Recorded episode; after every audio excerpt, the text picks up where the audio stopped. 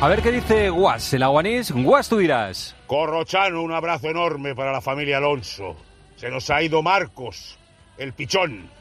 Uno de los tíos más agradables y divertidos que he conocido en el mundo del fútbol. ¡Qué personaje! ¿Cuántos viajes en las épocas del Barça?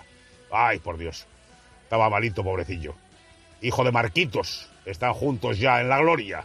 Abuelo y padre del chaval del Barça. Gracias por tantos buenos ratos, pichón. Muchas gracias, querido. Que solo nos vamos quedando.